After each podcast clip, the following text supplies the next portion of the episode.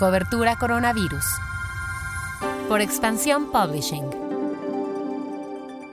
Hola, soy Mónica Alfaro y te presento lo que sabemos hasta el momento sobre el coronavirus. Noticias. La farmacéutica Pfizer asegura que tendrá lista su vacuna contra el COVID a finales de octubre Actualmente el fármaco se encuentra en la fase 2 de estudios clínicos, en la que se está evaluando el riesgo en personas con algunas comorbilidades importantes, como hipertensión, diabetes y obesidad. Para la fase 3, la última antes de buscar la autorización comercial, la vacuna se probará en 30.000 voluntarios. En entrevista con Tech Review, Alejandro Cané, líder de la división de vacunas de Pfizer, asegura que cualquier vacuna que se ponga en el mercado habrá probado que es eficiente en el combate contra el virus. La semana que terminó, México tuvo el mayor número de contagios en lo que va de la pandemia, 39.996. Y la cifra acumulada ya es de 256.848, lo que coloca a México en el octavo puesto en cuanto a contagios a nivel global. En cuanto a las muertes, el país ya suma 30.639, por lo que ahora ya somos la quinta nación con más decesos.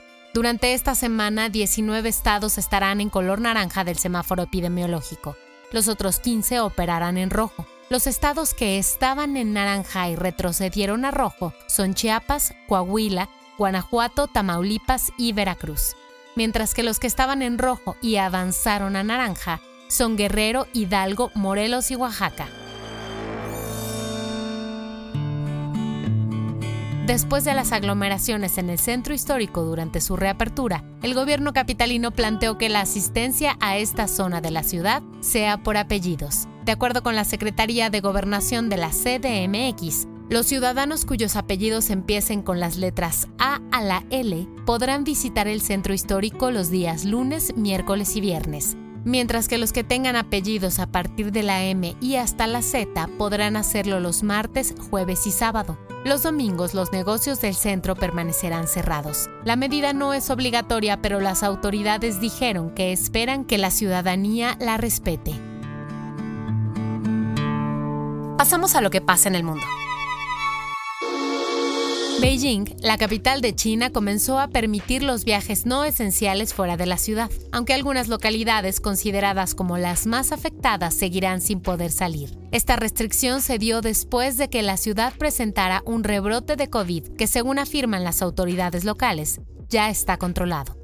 En Estados Unidos, los alcaldes de Miami, en Florida y de Phoenix, en Arizona, dijeron que el repunte de contagios en sus ciudades, dos de las más afectadas en Estados Unidos, se debió a la prematura reapertura. Ambos alcaldes culparon a los gobernadores de sus estados de no actuar con responsabilidad. La nueva normalidad. Algunos modelos de smartwatches pueden medir la oxigenación en la sangre, un factor que ayuda con el diagnóstico de COVID. El sensor SPO2 u oxímetro es el que específicamente realiza esta medición. Algunos como la línea GT de Huawei o el Charge 4 de Fitbit cuentan con este sensor. Aunque la OMS aclara que esta medición no determina si eres portador o no del virus, este valor suma a los puntos clave del diagnóstico y conocer si el valor de oxigenación está entre 94 y 92% o menos puede alertarte para saber si eres un posible portador del virus. El guion de este podcast fue escrito por Giovanni Mac con información de Liliana Corona, Gabriela Chávez y la agencia EFE. Yo soy Mónica Alfaro y te deseo un gran inicio de semana. Nos escuchamos mañana.